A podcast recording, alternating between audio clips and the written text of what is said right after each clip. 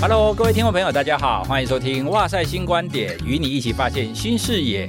我是宇哲，你今天过得开心吗？今天呢，我们要来聊一个可能是比较超脱心理学的议题，因为前一阵子啊，我有录了一集，我们人是怎么找到你的热情跟你的天命。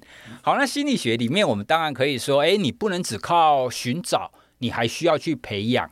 可是呢，其实，在我们的生活当中，有的时候你很难用一些很心理学的理论去定义一个人嘛，对不对？因为我们的人生、我们的经历都会有非常非常大的不同。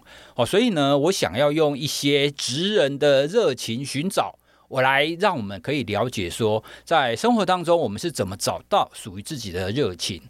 那今天呢，首先就要邀请就其中一位职人，而且是前一阵子刚认识的好朋友。那因为呢，在跟他聊的过程当中啊，他要聊到要让人家好好睡觉是他的天命。那刚好呢，我也是对睡眠然后非常感兴趣哦，所以呢，我们今天就来聊聊你怎么样去寻找到你这样子的热情。那当中呢，这些心路历程，以及最后你现在从你的热情看出去哦，那你觉得？好好睡觉这件事情有什么样子的愿景跟发展？好，那我们今天的来宾呢，是床的世界的总经理，人称 Jason 哥的陈俊杰陈总，陈总你好。那个所有 Podcast 的听众大家好，那我们蔡老师蔡博士好。好，那陈总呢？我们当初认识他的时候，我们第一次哦，我们就聊很久嘛，对，对不对？我们在谈说，哎，床垫它到底可以怎么发展？可是后来啊，我们慢慢聊到关于你的一个成长的心路历程。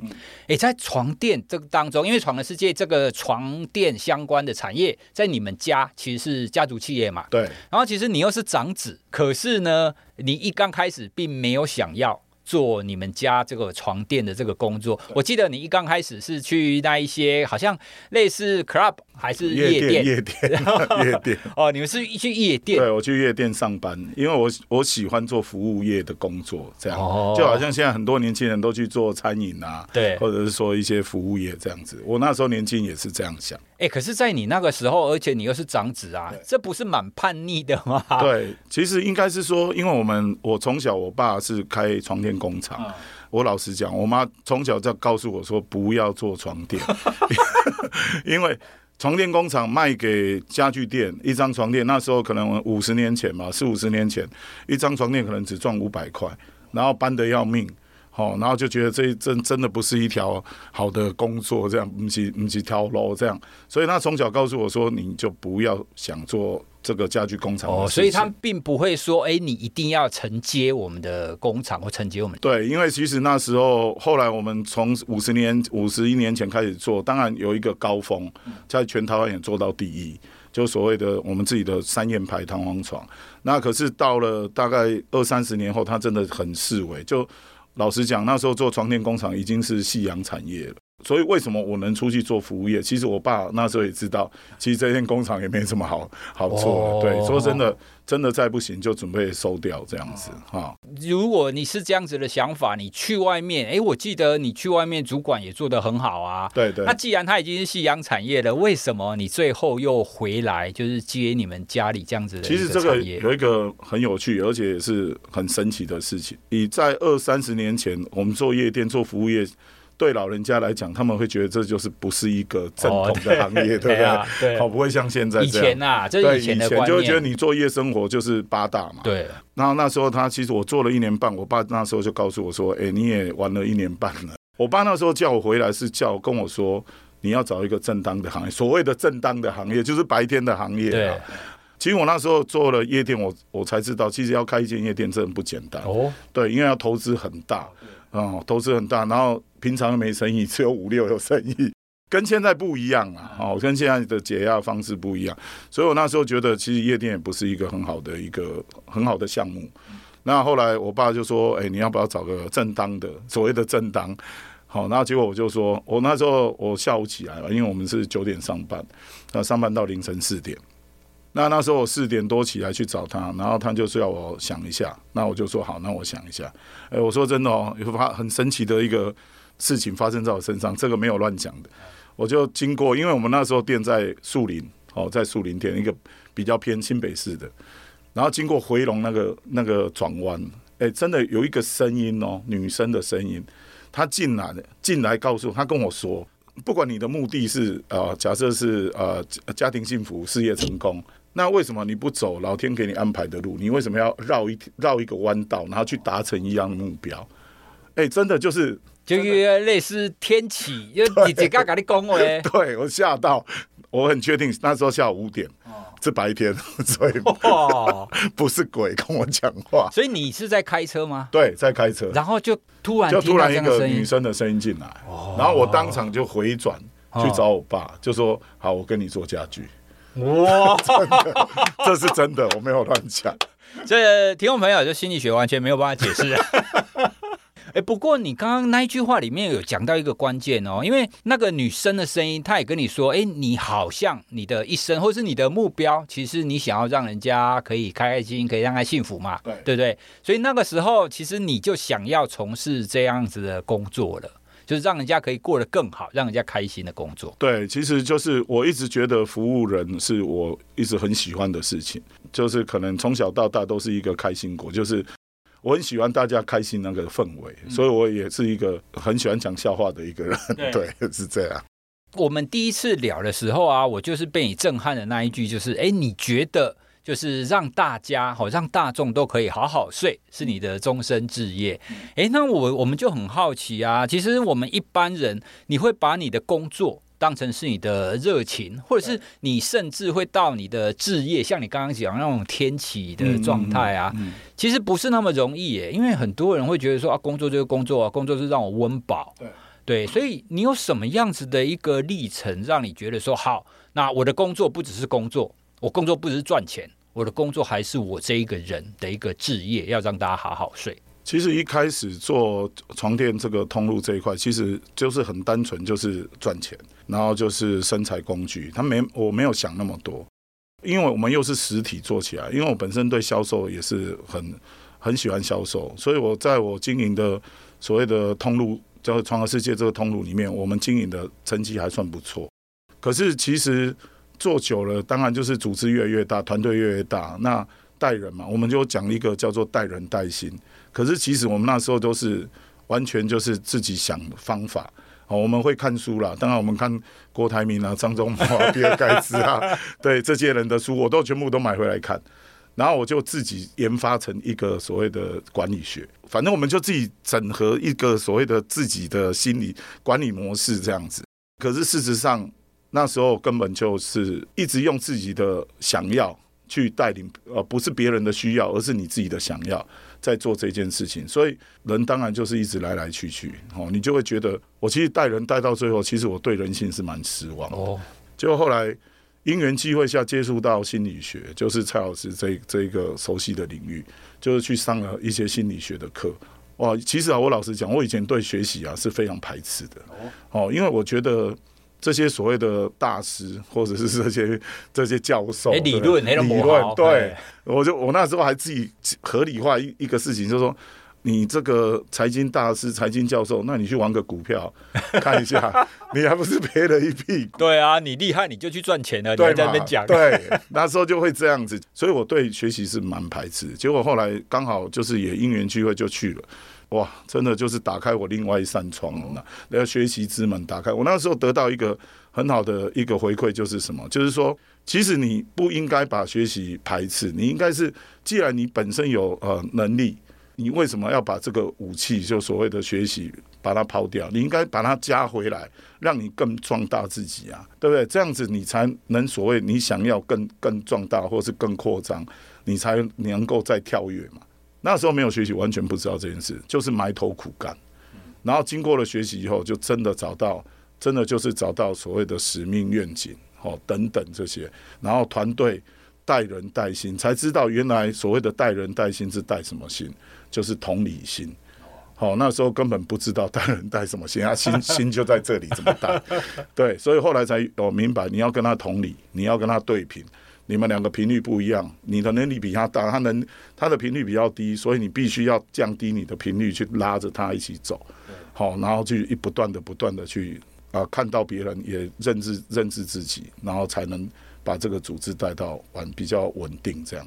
其实我老实告诉你，其实我当初去只是想要卖这些老板床垫而已，我并没有要，我就就是要销售这样。哦，对，结果后来我去，我是被销售，哦、因为我上我付了很多钱上课，真的，对，是这样。哎、欸，其实我觉得啊，我们人生的很多契机或转折，有的时候都不是我们一刚开始所想象的那个样子。就像你刚刚说的啊，其实你一刚开始虽然觉得说，哎，我可以学一点东西，但是你的初衷可能还是想要去卖东西，对，对不对？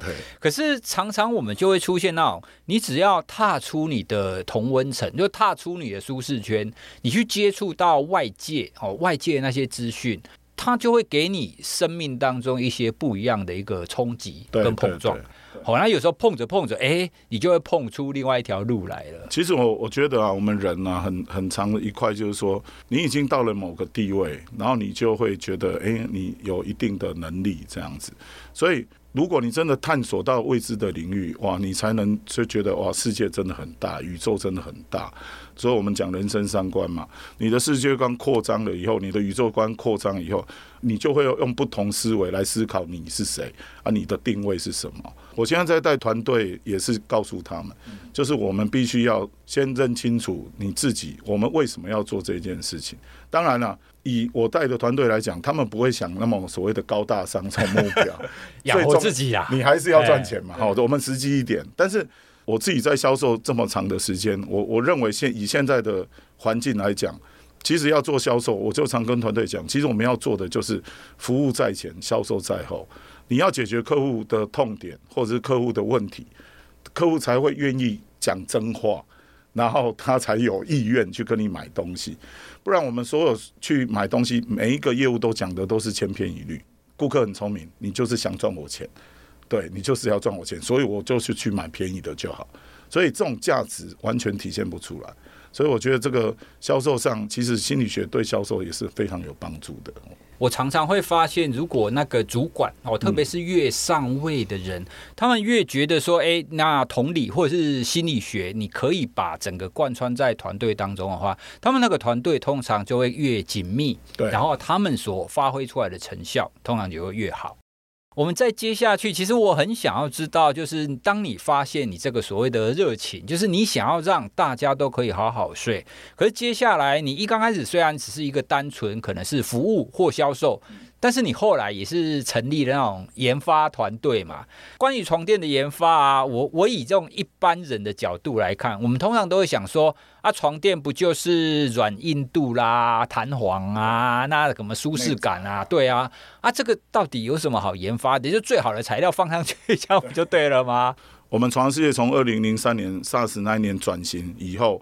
然后甚至我呃每一年都要出国去看全世界的展览，不管是家具展，或是材料展，或者是床垫的设备展，这等等。以前所谓的最好的材料，因为所有的材料都还是会升级 update。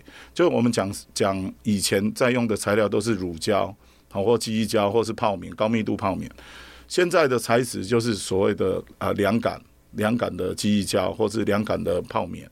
哦，或者是连连表面都做到恒温或是凉感，冰丝、石墨烯这些，其实老实讲，这些在二十年前都是没有的。照刚刚的理念，就是说哦，我把最好的放上去就好。那我们举个例子，可能所有的听众会比较明白，就是说，你今天假设我们吃一个汉堡，那汉堡就是主要就是面包、蛋、肉嘛，哦，那起司嘛，那我们今天到底要加两块肉，然后加两个汉堡，然后加两个蛋。然后加两个起司，你觉得这个汉堡会不会比较好吃？照理讲应该是蛮好的，可是你吃起来你会觉得怎么样？可能会有可能太多，对，对，对，或者是一个呃太腻。我们床垫的组合就是研发，就是在研发，就是说你要用最刚好的东西，就是都是好的东西，但是你不能太多，也不能太少。组合起来以后的舒适感，又要经过我们团队。其实我们现在在研发，我们都经过我们工厂的五个人的核心团队，然后再到通路的五十个人的这个经营团队，然后经过这五十五个人试过，所以这就是我们跟别人研发的差异化的程度不一样。不是说哦加乳胶啊，加我我常跟客人开玩笑，就是说炒饭很好吃，炒面很好吃，炒米粉很好吃，好，你三个一起炒。哎，他他就不是这样的啊，对不对？哦，所以就说研发它是理论上是蛮简单的。我曾经研发就是我自己研发那个弹簧，我自己研发了大概快两年半三年的时间。就光一个弹簧，光一个弹簧，因为那个要定型，就是我们讲三股钢的弹簧，最新的就是我们超级助眠床垫，它是三股钢，然后它又我又把它这个定型定成子弹型，因为一般是橄榄型，那我要把它扩张成子弹型，让它更稳。所以光那弹簧大概打了三台机器才把它定型，对，所以这个研发之路不是说 花钱就做得出来，也不是这样子。哦，就从弹簧本身，对，它可能就是要去构思、去设想，说，哎，变成什么样？就是要从力学嘛、物理学嘛这些，然后当然学理跟实际运用合起来的时候，又是另外一套理论。所以为什么我们要经过五十五个人试躺？其实只要有人觉得不 OK，然后我们就再调。他调了又是下个月的事情，然后五十个人再试这样子。Oh. 对，所以我们传世界在研发这一条路真的是花了蛮多时间。研发最难的不只只有金钱的投入，而而是时间上，就是必须等啊。而且我们我老实讲，我们在这一条路上研发路上，我们是每年都在做创新。这十年来，每年都会开发新东西，因为我们一直要设定我们的路线，就是我们就是。当领导者，不要当跟随者。我要，我们要做头部，让别人跟。好，然后就不断的改变，这样。就我们有一句话叫做“永远不变的就是不断改变”这样子。哦，因为世界一直在变嘛，对，所以你不可能停留在原地。对，对。但是你既不要停留在原地，你一定要有一些新的，所以研发就会变得是一定需要的。对，而且我们每年都跟都去看世界的展览，那基本上我们也会去。考量说，哎，他现在研发的东西能不能在台湾执行落地？不是说哦，他有新东西，台湾就一定能卖。因为大家都知道，台湾是亚热带气候，欧洲是西风气候，那美国那更多，因为美国地方很大，所以有些东西研发出来不一定适合台湾。好，我举个例子，就是说有很多人用高级的动物的材料，动物纤维，马毛啊、羊毛啊、驼毛啊，你看这个这些纤维都是蓬的。那你到我们台湾湿气这么重，只除非你的房间有供暖系统，好有恒温系统，那我相信一般没有啊，豪宅可能有。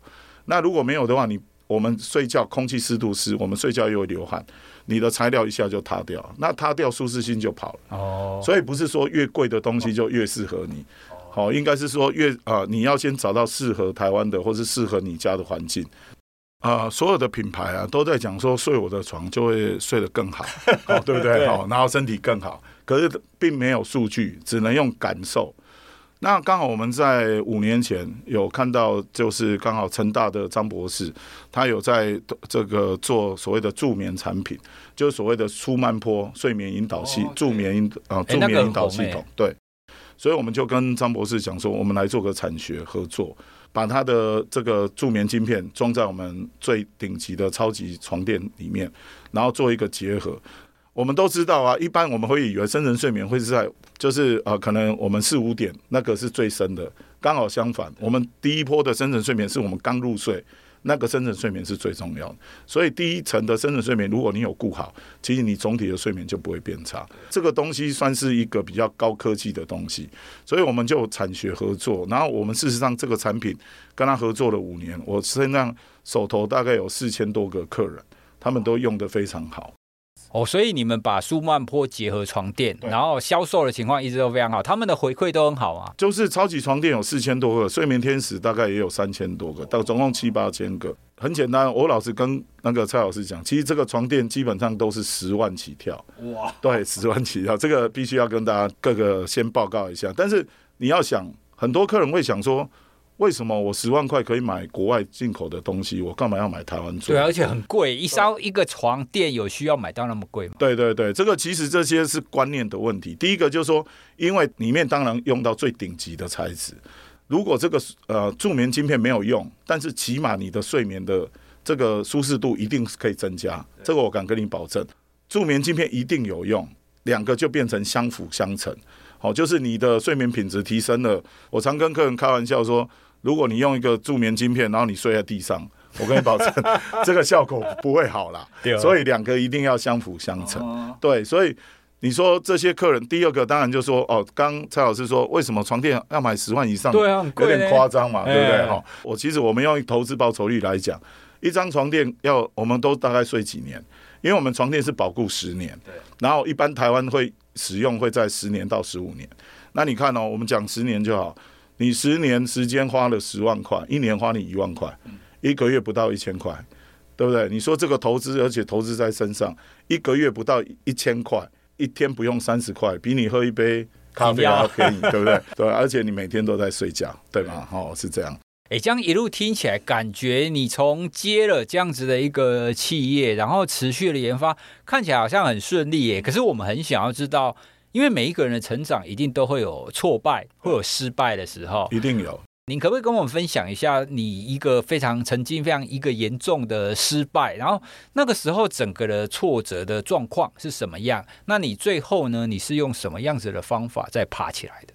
其实我如果要讲这个，大概有两段呢。哦，第一段就是我们从家具店在二零零三年 SARS 那一年转型做床的世界，当初没有人做这种多品牌。呃，床垫的这个卖场在同一个这个卖场里面，所以我们算是先驱吧。同业啊都不看好，因为第一个就是说，客户会买几张床垫，可能一张，对不对？那每一间家具店都有卖床垫，那谁要来你床的世界买？一个卖场八十张床，全部都是床，没有其他东西，整个市场是一片看不好，所以我们就坚持。那这个概念是怎么做起来？就是说，其实我们就把它床垫切成三块。就是所谓的台湾做的跟 OEM 的代工，再来就是原装进口的，所以我们把价格带切为三块，哦，就是原装的单价比较高，然后 OEM 中等，台湾的比较低，让客户自由选择。而且重点是我们记得，我们之前买床垫都是一间店比过一间店。当你试躺这一间的时候，你觉得哎，这张好像不错啊，没关系，我再考虑一下。好，我再开车十分钟去另外一间店，就躺一下。哎、欸，好像跟刚刚差不多，对。结果到最后你比到最后你是比什么？比到价格，价格低就买哪一张嘛，反正两张差不多。可是事实上，这两张床如果真的能摆在一起的话，你就会知道，哎、欸，为什么这个会贵一万？我们把这个平台建立起来，所以你在现场可以比八十张床垫。如果一间店十张，你总共一次比了八间店，所以你就觉得真的很方便呐、啊，你就不用到处跑来跑去，而且你也不一定不一定买到对的。有我们刚好用利用这个新的观念进来，所以客户会觉得，诶，这是新创的观念，因为没有人这样做，我们就开始做这个床上世界，然后就这样，因为从 SARS，因为大家都知道疫情，两千零三年台湾那时候其实也蛮严重的，啊，实体店大家都很难做，所以我们就撑过那一段时间。第二段就是大概在二零零八年的金融风暴，好，那时候金融风暴其实。对我们的冲击呢，是下半年度开始，我们并不是一开始就冲击，因为家居类会反应比较慢。哦，那时候就是冲击来，我们整个业绩当然因为大家整个在这个消费上整个萎缩，因为一开始我们先做家具店，也是做折扣店，然后后来我们在二零零八年那时候，我们就觉得我们应该要，因为那时候连锁店也很多了，我们决定做一个比较重大的，就是所谓的末端售价实价销售。因为以前每一间店，我们一开始做床的世界，因为没有人做，你知道吗？然后其实我老实讲，我们自己也在摸索，就瞎子摸象，边做边做。所以每一间折扣都会有落差。虽然是连锁店，可是那时候就觉得反正有赚就卖嘛。那时候心里是什么，你知道吗？那时候是想说，反正客人你想买，我就尽量卖给你，那个初心。可是造成就说客人价格不一样，所以便得罪了去买。单价比较高的价格，客人会觉得很伤心啊。因为我当初信任你，跟你买，结果你卖我比较贵。可是那时候我们没有意识到这个那么严重。后来店多了，然后网际网络也变，大家开始用网络，所以那时候就觉得啊，床的世界的折扣那个不统一，所以变客很多客诉，然后甚至我们各店还会互相厮杀。对，一定会有的，为了业绩嘛哈。所以我们在二零零八年又做了一波，就是实价销售。结果因为那一波很多所谓的 top sales 就离开，因为他就不会卖了，不会欧龙谁的，不会折扣了嘛。因为我们就折扣空间就放变成很低，就是控制固定。那一年因为这样业绩也摔了快三成下来。哇，那不少呢。对，可是我是觉得，如果你这个品牌要永续，你必须要做这一件事情，因为这样才对消费者才是好的嘛。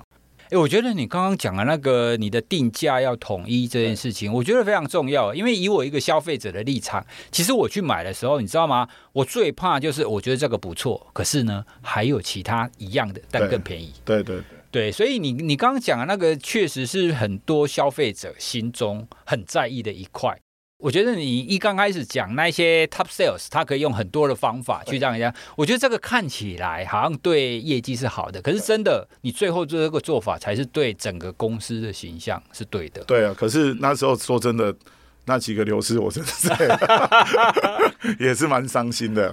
那最后啊，我我想要请教你，因为你身为就是在床垫制造，你甚至研发已经这么久了，那你现在所看到的未来的床垫，它除了那一些舒适度以外，你觉得还有什么可以让大家可以更适合这个床垫的呢？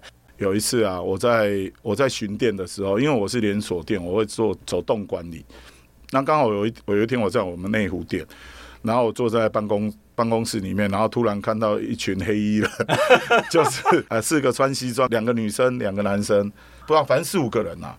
然后我就想说，我就抬头说是怎怎么回事？谁要来？对，怎么会有人那么一大阵仗？结果一看后面那个张荣发总裁，我、哦哦、看到总裁，我马上站起来，立正哦。对，立正，我吓到，我就马上出去迎接。那其实呢，他要找的是什么床？其实他那时候看到我们有有在推所谓的电动调整床，然后他有看到广告，所以他想说，哎，他来看一下。那事实上，他自己本身家里也是睡电动调整床，可是那个是所谓的医疗床，他在日本买的。那他来看我们的床垫，那时候我们没有升降的，我们有只有调整，哦，没有办法整个升降，所以那时候他就来看，然后看一看，然后当然就跟我聊天呐、啊，就说他自己的需求就是需要这种升降。我那时候才觉得，就是说一个总裁他有一个总裁的尊严，或者是说他有一个做人的尊严，但是他觉得他应该要。可以自己做到这件事，所以那时候我心里就说，我当然就是跟总裁说啊，总裁对不起，我没有办法去，还没有找到这个东西，那我一定会努力把它找出来。对，那总裁那时候也跟我开个玩笑来，就说啊，如果你做到的话，我全世界的长隆长隆系酒店全部换你家的床。哇，这句话应该振奋。对，我当初应该认真把它做，我就不用那么累了，你知道吗？没有开玩笑。后来我其实我也真的很认真在找厂商。但是我还是把它做出来，我甚至为了要致致敬他，我我这一张升降床还叫做总裁升降床，对啊，现在真的研发出来，然后也是因为这样，我才发现说，原来每个人都是独立不同的个体，所以我们现在在所谓的未来之床到底要怎么研发，就是这张床垫必须要可以调整来适合我们，而不是我们去适合这张床。所以现在的技术越来研发越来越好，就是。升降床它的机芯呢，变调整成十公分，就是比较薄，所以它可以包在床垫里面。因为这样，我就去研发一个叫做贾博士 AI 智能助眠调整床。那为什么要叫贾博士？其实这个就是也是向贾博士致敬，因为我们都知道贾博士他是发明手机，可是所谓的触碰荧幕啊、APP 啊，或者是这些。里面的层次并不是他发明的哦，但是他把它整合，整合对，对，所以他是一个整合者，也是一个创新者、创造者。那我这个东西也是一样，我整合了所谓的调整，然后按摩、舒曼波助眠，然后甚至我把这个调整的角度改成环抱模式，因为以前的零重力嘛，哦，零重力模式，我觉得零重力那个零重力没有办法达到所谓的零重力，所以我调整角度再把它做一个修正，等等这些，我把这四五个系统合在一起。这个东西我研发了快两年才才做得出来，而且我藏在床垫里面，它是看不到电动架的，所以它就不会有病床这个疑虑。对，就是放平的时候，你是根本就感觉就跟一般床垫一样。因为这样，所以我们今年就是开开启了就是所谓的未来之床的元年。哦，因为我一直认为所有的床垫一直在变化，都是材料。嗯，哦，就是材料在变化。我觉得我我们这二十年来在床垫的材料变化，我相信已经到顶峰了。哦，现在目前都是用到最好的，但是大同小异。然后，我觉得这张床垫呢，能够做到真的治本，就是客制化，能够去服务每一个人。哎，听你刚刚那样子讲，我才意识到，我们很多人在买床的时候，其实我们不太会在意所谓的个别差异这件事。哎，因为很多人就觉得说，哦，那你你睡这个很好哦，所以我也去买这个。对。可是像我们心理学就很常讲啊，我们每一个人就是不一样啊，所以适合你的不一定适合我嘛。哎，所以如果我们之后的床垫的研发，哦，你可以更朝向这个所谓的符合每一个人的需求。哎，我觉得这个确实就。我的想象起来啦，它真的是一个未来床垫的一个趋势。其实我们为什么能看到这个未来的趋势，是因为我们自己本身非常的 focus 在床垫这一块。当然，有很多新的概念需要时间去让客户就是能够去让他去接受了，对，接受习惯。其实我老实讲，在九月开始，我们九月开始正式上市的时候，到今天十二月。这三个月里面，其实我们也卖了四五十套出去。哇，对，这是真的。对，因为它毕竟还有结合了手机 APP，好，然后还有它有一个叫做睡眠管家，就是它透过 APP，它可以现在睡前我们讲睡前仪式感，要放松。我们现在睡前都在干嘛？滑手机。所以那一张床垫可以抬起来让你滑手机，可是它可以。贴心的叫你十二点躺躺平，就叫你睡觉，然后早上八点他会你设定好，他会叫你起床，哦，他会震先震动，然后再帮你抬头，变成一个就是照顾你睡眠的前中后段，这个整一整套的睡眠这一个，我觉得就是真的重新定义了睡眠床垫这个部分，这样子。听起来，它其实比较类似主动性的去照顾到你睡眠的各个阶段，因为以前床啊，反正床就是那样嘛。那你的睡眠仪式，你就要靠你自己。那现在呢，你就会更推进一点，哎，就是哎，你不只是靠你自己要建立睡眠仪式，我床垫也可以帮一点忙，哦，给你一些提醒。然后告诉你说，哎，现在要开始睡觉了，或者是你刚刚讲的那个唤醒的机制，我我觉得很棒，因为现在闹钟，哎哎，刚惊掉，会会吓到你，会打打断你。因为我们现在所谓很多的智眠床啊，就是智能床，都是所谓的睡眠监测，它告诉你哦，你睡眠啊，可能你打呼啦，或者是你的血压，你的怎么样，它告诉你一大堆数据，可是它并没有解决你的问题。哦，他没有解决你的痛点，他给你数据，然后呢，然后你要去看医生吗？还是要做什么呢？对，他没有办法，这个床垫能带给你的回馈，实际回馈。那我觉得，我从这个利他的思维去出发来研来研发这个床垫，是真的有办法解决不会太严重的失眠问题。各位听众朋友，今天我们邀请了 Jason 哥来跟我们聊一下，呃，你怎么样在你的人生当中找到属于你自己的方向？哎，就算是有的时候你可能有点曲折哈，像是你刚开始可能在夜店啊，那后来你在做主管，而且你又开始学习。其实我们的人生本来就是这个样子。好，那到最后呢，你可以找到一个属于你自己的置业，或者是你的热情。好，那我们今天呢，非常谢谢 Jason 来跟我们聊聊他的心路历程，以及让我们了解到哦，原来床不是那么简单的事。好，那今天呢，我们的哇塞新观点就跟大家聊到这里喽。如果大家对于我们今天的内容，或者是对 Jason 哥的那个床垫有什么看法的话，都欢迎你，然后留言或者是私讯给我们，我们也会把你的讯息再传给 Jason。好，谢谢。今天就聊到这里喽，谢谢大家，谢谢大家，拜拜。好，谢谢老师，谢谢。